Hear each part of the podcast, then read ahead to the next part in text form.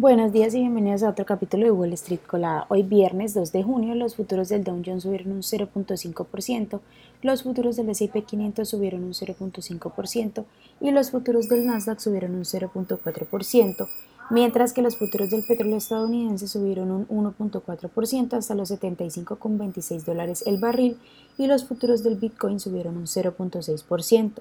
En el calendario económico de hoy a las 8.30 am serán publicadas las nóminas no agrícolas.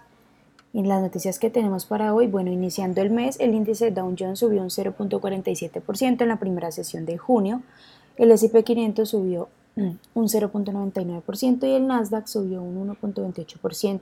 En los, estos dos últimos índices alcanzaron sus niveles de cierre más altos desde el mes de agosto del año pasado.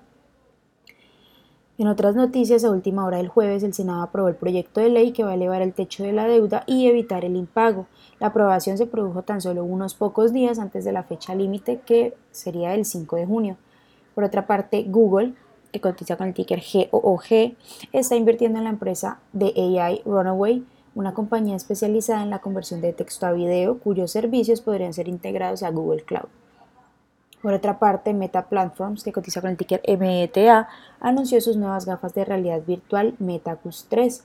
En la nueva versión, la compañía ofrece un formato más delgado, pero también con mayor resolución, un mayor rendimiento y además la tecnología de Meta Reality de vanguardia.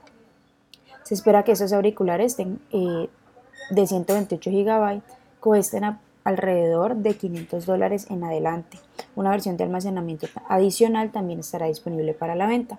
Por otra parte, Boeing, que cotiza con el ticker BA, y la NASA convocaron el jueves una conferencia de prensa en la que comunicaron que iban a retrasar el lanzamiento de la nave espacial Starliner tras descubrir problemas adicionales con la cápsula.